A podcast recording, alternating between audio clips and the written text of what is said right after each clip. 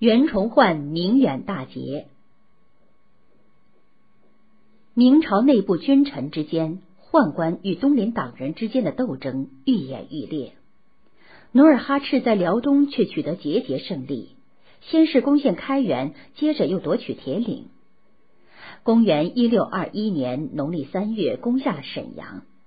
沈阳是辽阳的屏障，明朝辽东的最高行政与军事长官都住在辽阳，辽阳自然成了努尔哈赤下一个目标。辽阳一失，明朝在辽东的势力便全面崩溃。为了保卫辽阳，明军在城墙周围挖了三四道宽宽的壕沟，注入河水，城上又安置了火炮，但还是没有阻挡住努尔哈赤的进攻。就在明军出城与敌军做拼死战斗时，混入城里的奸细突然放起火来，城内城外的明军一片混乱，城池很快被敌人占领。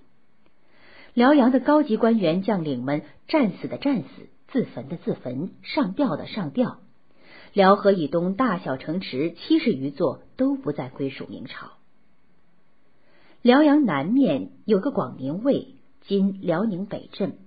辽阳失陷后，广宁卫是明朝在关外剩下的最后一块重要的政治和军事基地。为了挽回败局，明熹宗再次启用富有经验的老将熊廷弼负责军事，可是又用不懂军事的王化贞为广辽巡抚。两个最高长官意见不统一，熊廷弼要采用积极防守的战略，坚守广宁；王化贞却不积极组织防务，企图不战而胜。由于王化贞的阻挠，加上兵部支持王化贞的意见，熊廷弼不能有效的指挥。当努尔哈赤渡过辽河向广宁发起进攻时，明军难以抵抗。王化贞首先丢下城池逃跑，幸得熊廷弼半路接应，才逃进关里。由于广宁失守，熊廷弼、王化贞被捕入狱，并先后被处死，辽东的明朝势力也就一扫而光。而且，日欲迫近山海关的敌军开始极大的威胁京城的安全。明熹宗着急了，召集大臣们讨论形势。不少人主张完全放弃关外土地，专心一意防守山海关，但谁也拿不出一个切实的主张。这时，兵部的同事们发现，直方司。掌管图籍的部门的主事袁崇焕却不见了。过了几天，他出现了，胸有成竹的说：“给我一些军队和钱粮，我就可以守住辽东，保卫京师。”原来他一个人骑上马，奔往山海关外实地考察去了。由于掌握了第一手材料，他提出坚守关外、保卫关内的战略。袁崇焕的实干精神很让兵部尚书孙承宗欣赏。袁崇焕是广东藤县人，进士出身，做过知县。他勇敢、有胆量、有智谋，眼光远大，忠心爱国。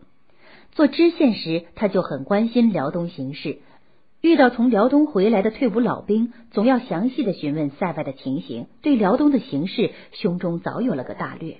眼看敌人就要打到了鼻子底下，他毅然挺身而出，担负起保卫边疆的重担。经明熹宗批准。袁崇焕被派到关外监军，并给他二十万饷银收拾残局。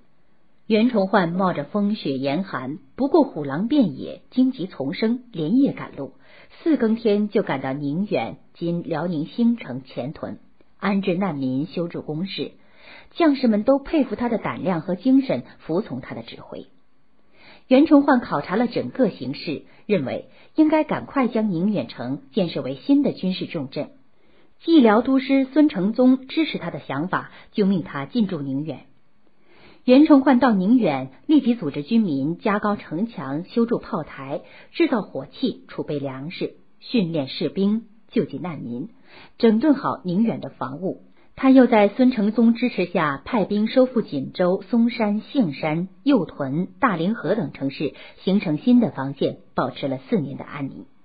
很快，宁远成了明朝在关外的军事重镇，商人百姓渐渐集中到宁远城来，使宁远变得热闹起来。